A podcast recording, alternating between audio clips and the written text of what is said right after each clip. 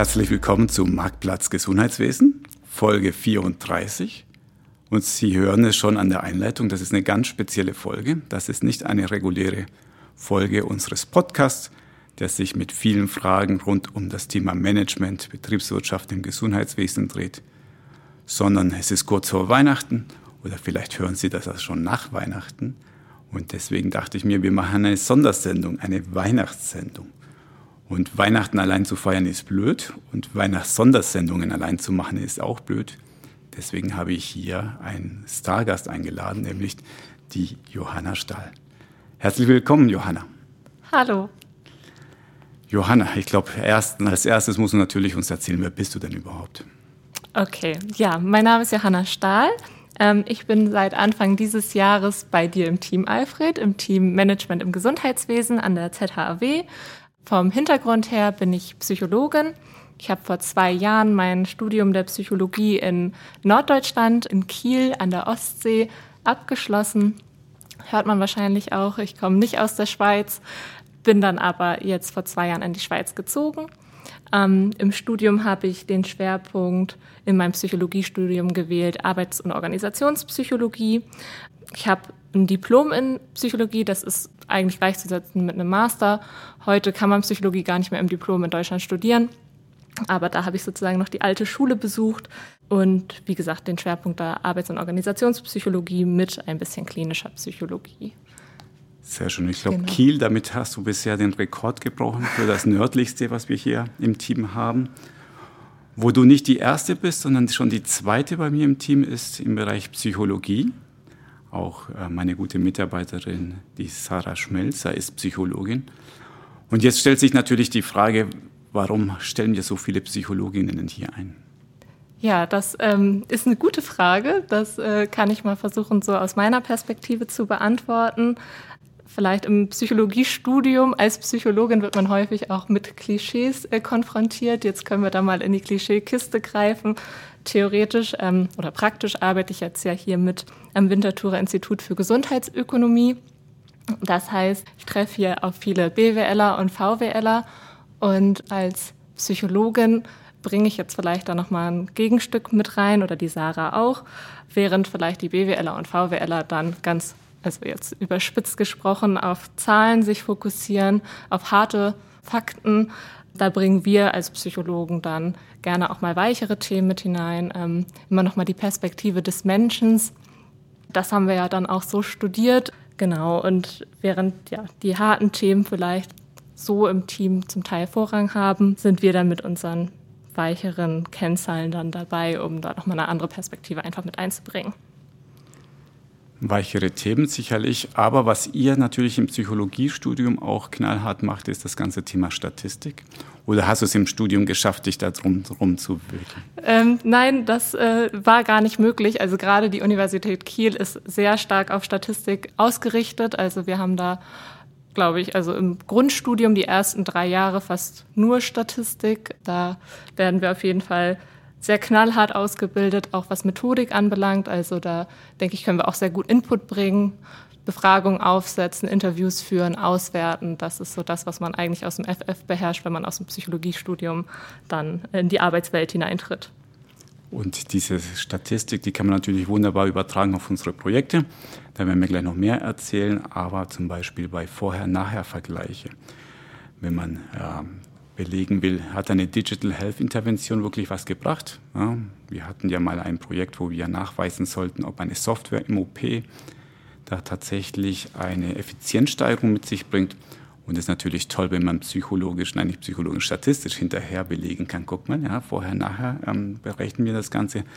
Wir eliminieren die ganzen Elemente, die das Ganze stören und tatsächlich kommt etwas oder es kommt eben nicht raus. Hatte die Software was gebracht. Also, das ist äh, auf jeden Fall ein paar Elemente, die du mit hier in das Team bringst. Und jetzt nutze ich die Chance, dass du noch nicht so lange in der Schweiz bist und das Gesundheitswesen äh, zunächst mal in Deutschland kennengelernt hast, jetzt in der Schweiz bist. Was ist so das, was dir aufgefallen ist, als du hierher gekommen bist in die Schweiz zum Thema Gesundheitswesen?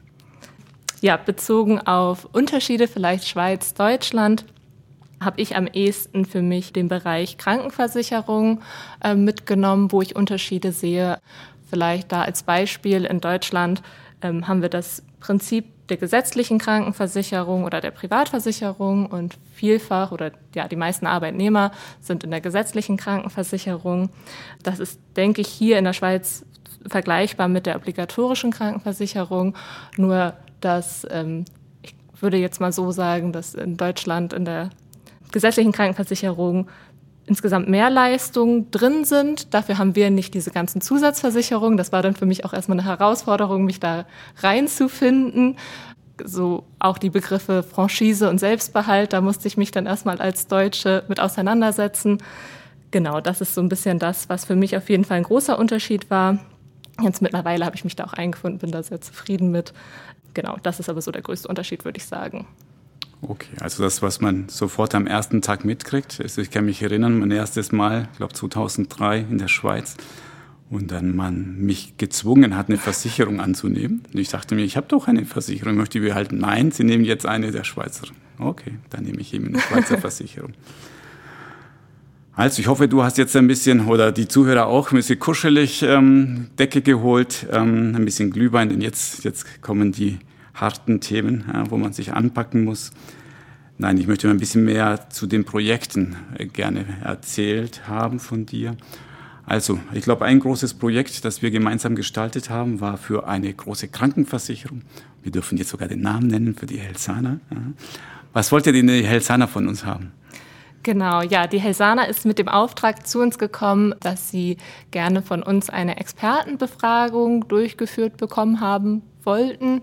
Und zwar eine Expertenbefragung zum Thema Digitalisierung in internationalen Konzernen, um von diesen Konzernen zu schauen, wie gehen diese Konzerne eigentlich mit Digitalisierung um, wo sind gegebenenfalls Herausforderungen. Genau, und das Ganze sollten wir dann für die Helsana aufbereiten, weil auch die Helsana für sich den aktuellen Stand der Digitalisierung analysiert und sich da gerne auch branchenfern vergleichen würde und eben nicht nur mit der Krankenversicherungskonkurrenz. Ich glaube, das war ein wichtiger, spannender Punkt, dass man uns gesagt hat, ähm, geht raus, macht Interviews zusammen mit uns, aber redet nicht mit den anderen Versicherungen, die, die kennen sie sich eh untereinander, man spricht ja miteinander, sondern wir wollten tatsächlich, oder die Helsana wollte lernen von den Branchenfremden, von den Technologieunternehmen, Konsumgüterhersteller aus dem Bereich Print hatten wir Leute dabei. Also breit gemischt, weil, ähm, ich sage es ja gerne und immer wieder, wir hinken nun mal hinterher in der Digitalisierung. Deswegen kann es überhaupt nicht schaden, von den anderen zu lernen. Also die Ausgangslage ist klar. Ich möchte mal Best Practices hier erlernen. Und wie sind wir methodisch davor gegangen? Genau, ja, wir haben ähm, qualitative Interviews geführt. Äh, nachdem die Interviews dann geführt waren, ähm, haben wir sie inhaltlich transkribiert, also nicht wortwörtlich, aber die wichtigsten Inhalte, Kernaussagen haben wir aus diesen Interviews herausgezogen und dann diese Aussagen wiederum inhaltsanalytisch ausgewertet, ähm, sodass wir letztendlich Thesen abgeleitet haben und dann wiederum aus diesen Thesen auch Implikationen für die Helsana abgeleitet haben. Das ist natürlich der Teil am Anfang vor allem, der sehr, sehr beliebt ist bei allen Studierenden, nämlich Interviews hinterher transkribieren, heißt abschreiben, ja, zuhören, abschreiben. Da ist es immer gut, eine Johanna im Team zu haben, die das perfekt macht und wie viel Spaß macht denn das, das wortwörtliche Abtippen? Ja, es ist auf jeden Fall äh, ziemlich monoton ab einem gewissen Zeitpunkt, aber auch immer wieder dann natürlich spannend zu nochmal zu lesen, zu hören, was dann überhaupt gesagt wurde. Aber es ist auf jeden Fall sehr, sehr zeitaufwendig. Oh, das glaube ich gerne. Und Inhaltsanalyse, das klingt so banal, aber was passiert da tatsächlich mit diesen abgetippten Interviews? Ja, man muss dann eben versuchen, eine Struktur zu finden, Kategorien zu bilden, eben die Aussagen dann auch zu systematisieren, zu schauen, welche Aussagen sind jetzt relevant für uns, welche Aussagen können wir vielleicht auch ignorieren. Genau, und einfach aus dieser Vielzahl an Aussagen dann das Wichtige zu extrahieren und zusammenzufassen, sodass letztendlich aus einer Stunde Interview wenige Kernaussagen eigentlich dann ähm, extrahiert werden können. Und das ist wie eine gute Suppe oder eine Soße, die man stundenlang köchelt, bis die Essenz, die Essenz nur noch übrig ist. Und natürlich wollen wir hier auch ein bisschen über die Ergebnisse reden.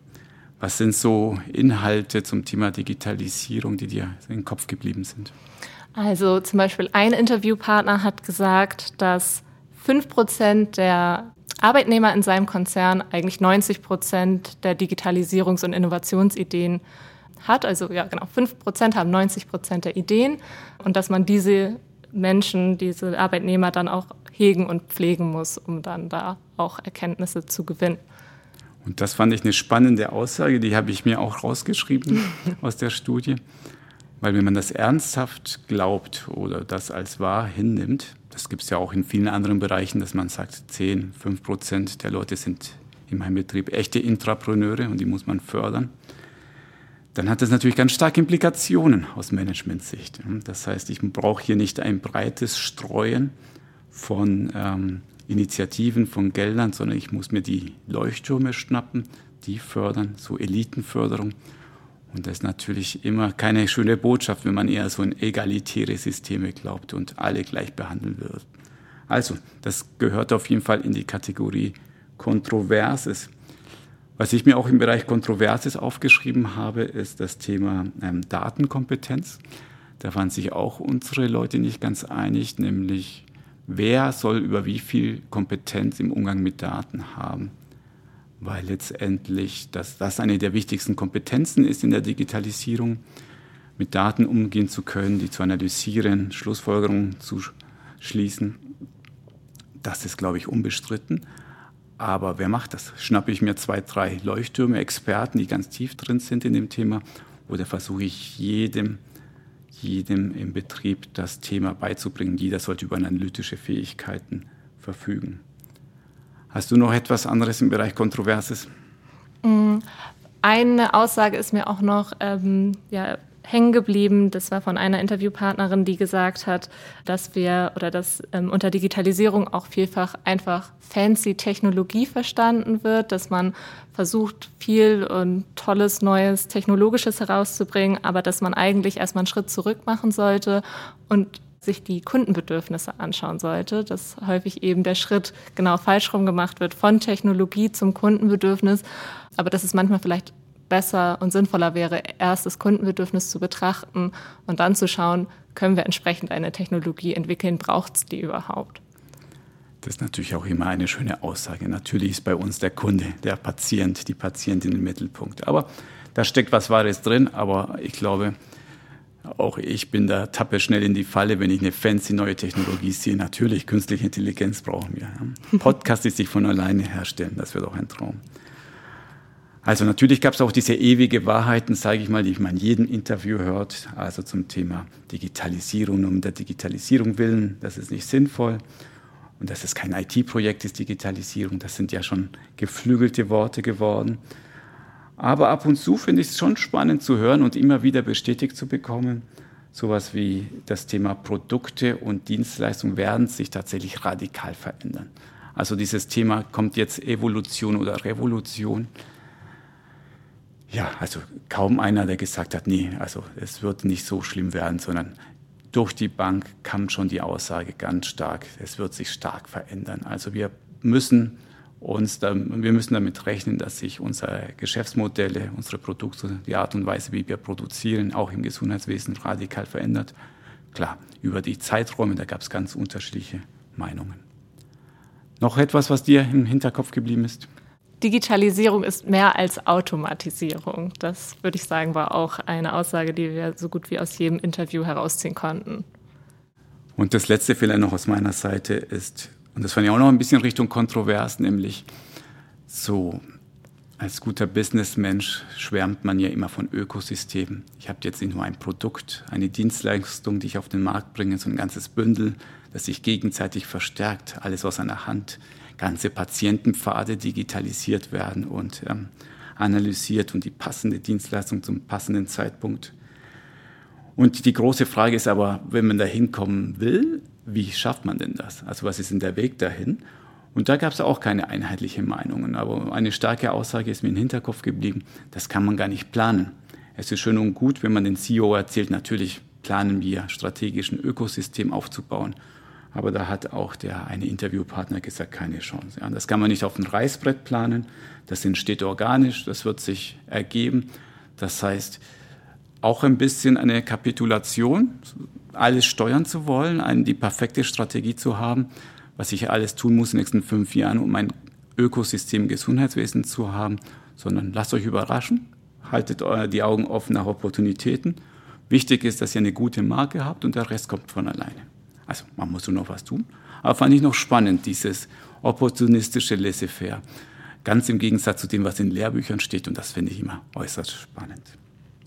Aber das ist ja nicht das Einzige, was dich beschäftigt. Welche andere Projekte hast du hier auf dem Tablett? Ja, da haben wir ein Projekt, ähm, wo wir ein Dienstleistungsangebot entwickeln möchten, um PROMs in die Grundversorgung hereinzubringen. PROMs? PROMs sind Patient Reported Outcome Measures. Das kennt man vielleicht aus dem Bereich Value-Based Healthcare. Das sind Befragungsinstrumente, häufig Fragebögen, die können ganz spezifisch für eine Krankheit ähm, ausgerichtet sein oder auch generisch und zielen darauf ab, die gesundheitsbezogene Lebensqualität von Patienten zu erfassen.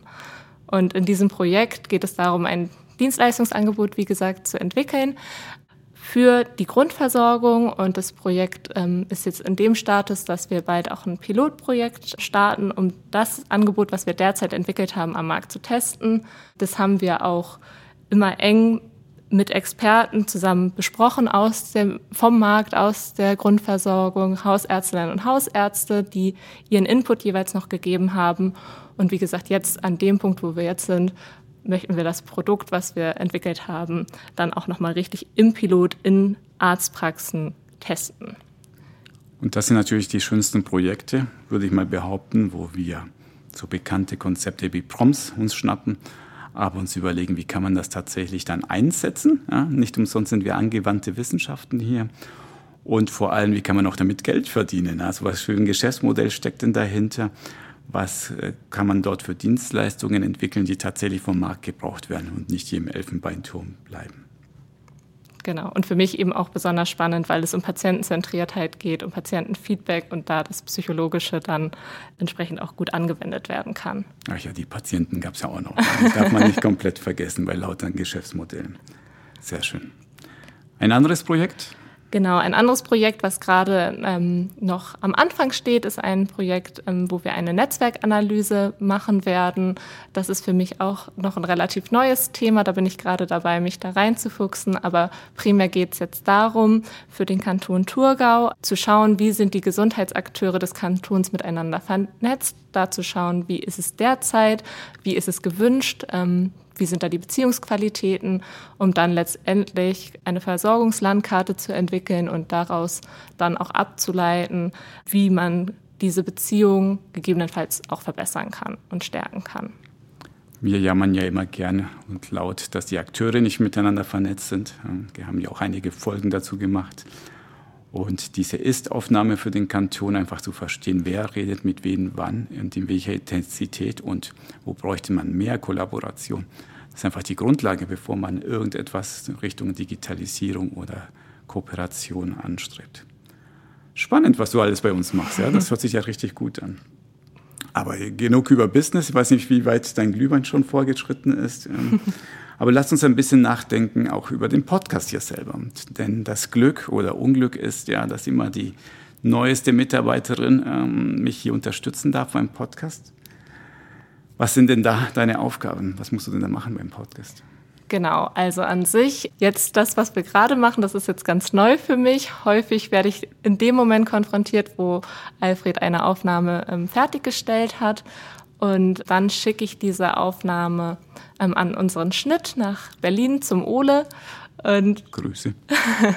und der Ole schneidet den Podcast dann soweit fertig, schickt ihn dann an mich zurück und dann höre ich ihn mir nochmal an, schaue, ob das dann alles so passt und schreibe nebenbei die wichtigsten Basics einmal zusammen, dass man dann mit dem Podcast, mit der Aufnahme zusammen eine Beschreibung hochladen kann und dann sorge ich dafür, dass der Podcast immer pünktlich zum Mittwoch, jedem zweiten Mittwoch auf Soundcloud hochgeladen ist, um von da aus dann über Spotify und iTunes verfügbar zu sein. Einerseits finde ich es natürlich toll, dass du mich da so gut unterstützt.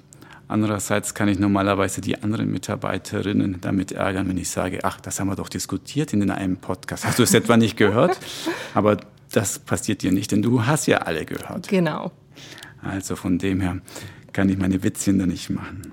Obwohl, wer weiß, ob ich das so witzig finde, ja? wenn mit eigenen Mitarbeitern meinen Podcast nicht hören. Aber gut. Wenn du schon gezwungen, äh, freiwillig die Podcasts anhörst, ähm, was ist dir denn in den letzten, ja, seitdem du da bist, so in Erinnerung geblieben? Genau, also die Podcasts jetzt, also die Aufgabe des Podcasts hochladen und aufbereiten habe ich ja erst seit Sommer. Bis dahin hat ja die Laura Meyerhof sich darum gekümmert. Und seit Sommer insbesondere ist mir die Folge gerade von vor zwei Wochen besonders präsent, die mit Marc Höcklinger hier von uns ähm, vom Institut über seinen Covid-Social Monitor, eben auch weil er sich die psychischen Folgen von Covid-19 ähm, für die Schweizer Bevölkerung anschaut. Das müsste ähm, Episode 31, 30, 31, 31. 31 gewesen sein. Genau. Und ähm, die Episode 28 mit Marco Richard, der ähm, über Lean und Kaizen geredet hat, ähm, die ist mir insbesondere in Erinnerung geblieben. Gerade auch, weil er Lean das erste Mal im Kontext einer kirchlichen Gemeinde etabliert hat und das fand ich ganz spannend, um dann auch mal zu sehen, okay, der ist gar nicht direkt aus dem Gesundheitswesen gekommen, aber macht das jetzt schon viele, viele Jahre im Kontext des Gesundheitswesens. Genau. Das ist insofern ein bisschen unfair, weil das sind natürlich auch Sachen, die mir ganz stark in Erinnerung geblieben sind. Also der Markt, der war ja natürlich überall in den Medien. Das ist ja auch schön, wenn ähm, Inhalte vom Winterthur Institut hier überall posaunt werden. Und klar, wenn man misst, ob und wie Menschen, ähm, wie es denen geht ähm, und ob sie sich daran halten an die Maßnahmen in der Pandemie. Ist natürlich ein spannendes Thema. Und schön fand ich es auch, dass letztendlich ein positives Menschenbild rauskommt. Also Twitter und LinkedIn lässt ich ja gern über die für mich etwas zu lasche Reaktion ähm, auf die Pandemie. Aber zumindest aus Bevölkerungssicht, es geht noch uns relativ gut und die Leute halten sich relativ gut an die an die Maßnahmen. Also wenn wir das aufnehmen, ist ja noch Anfang Dezember. Und da gibt es inzwischen Aktualisierung von Markt Social Monitor. Und jetzt zur zweiten Welle scheint es der Trend wieder angezogen zu haben, nämlich die Leute tragen wieder Maske, halten wieder Abstand. Also es besteht noch Hoffnung. Das ist schön. Und klar, mit Marco Richard, ja, wenn man Lean einsetzen will für die Kirche, ist einfach eine zu schöne Geschichte. Und was mir bei ähm, Marc natürlich auch besonders, äh, Marc sage ich, bei Marco, bei Marco Richard auch besonders gefallen hat, ist das Thema, dass er einfach frei auch von Fehlschlägen gesprochen hat. Ja. Ich habe ihn ja natürlich vor der Sendung gebeten, ey, lass uns nicht nur über Best Practices reden, vielleicht kannst du ja auch mal über ein Projekt reden, wo es nicht so schön verlief für euch. Natürlich hat er ein Projekt genommen, wo er nicht in der Leitung war. Das ist natürlich auch äh, vollkommen verständlich. Aber der hat das sehr offen, sehr klar gesprochen und sagt, naja, auch bei uns im Kantonsspital Winterthur läuft nicht alles perfekt. Darf man jetzt hier auch auf Sendung sagen.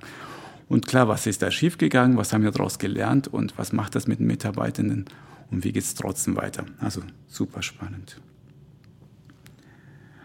Wenn man sich die nackten Zahlen anschaut, ja, da muss man sagen, die Top-Folge von den Downloads. Wir wissen natürlich nur einen Bruchteil der Downloads und äh, nicht, ob die auch gehört werden oder ob die nicht geteilt werden. Aber was wir da reinziehen in die Metriken, ist, dass die Folge mit Daniel Rochard, also von der Zwicker, am meisten runtergeladen wurde.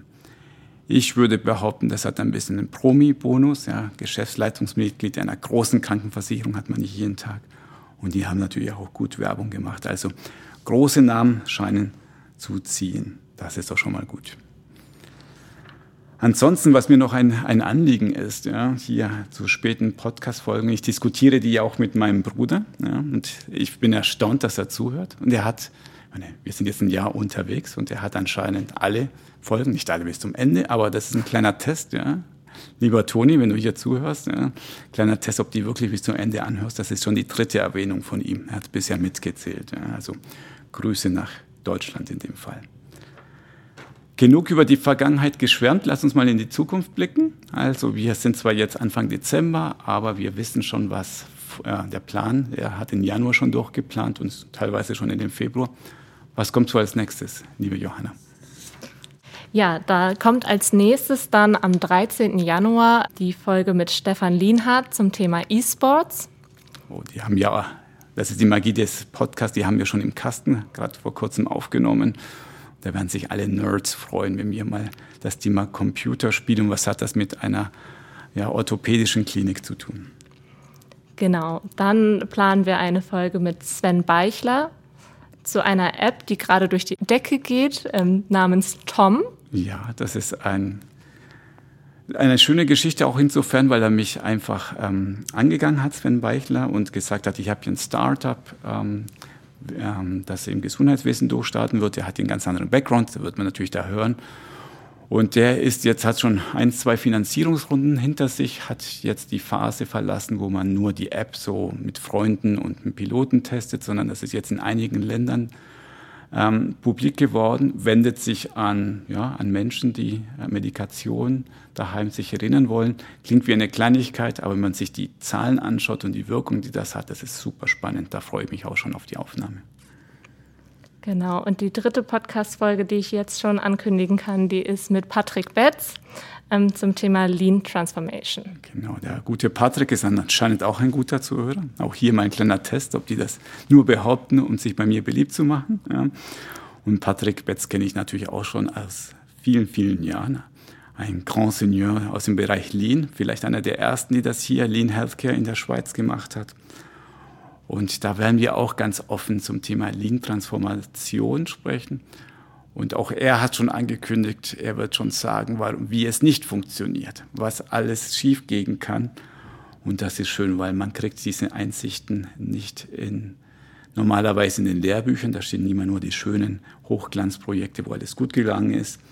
Aber was alles schiefgehen kann, wenn man wirklich als Spitaldirektorin, Direktor seinen Laden komplett verändern will oder insgesamt als Führungsperson, darauf freue ich mich auch. Was im Frühling auch anstehen wird, müssen wir noch gucken, wann genau, ist mal eine Sondersendung hier mit Stefan Lienhardt, wo ich mal ein bisschen Interaktivität reinbringen will. Das Schicksal als Dozent ja, zu Zeiten von Corona ist ja, man sitzt vor dem Computer. Es starrt auf, blank, äh, auf einem schwarzen Bildschirm und hält seine Vorlesungen und nach acht Stunden dann kriegt man vielleicht ein Dankeschön und das war's. Und das ist sehr unbefriedigend. Ja, das ist ein Podcast, ist nicht viel anders. Wir senden und senden. Ab und zu kommt Feedback, aber relativ wenig, muss man sagen, sowohl positiv als auch negativ. Ja, man konsumiert. Deswegen jetzt mein Aufruf an alle. Ich möchte mal eine Sondersendung machen, wo die Leute Fragen stellen, ihre Kommentare, auch gerne kontroverse Thesen, die habe ich ja gerne, die steilen Thesen. Und wir werden uns, ähm, Stefan und ich, darüber unterhalten. Ja. Gerne also an die gewohnte Adresse info.gesundheitswissen.org. Natürlich alles, was ihr zum Thema äh, digitale Gesundheit wissen wollt, aber auch insgesamt, was euch ähm, im Bereich, sag ich mal, Gesundheitswesen so auf den Nägeln brennt. Jetzt, wir, wir haben es wir haben's geschafft, Johanna. Ja, wie fühlt sich so dein erster Podcast?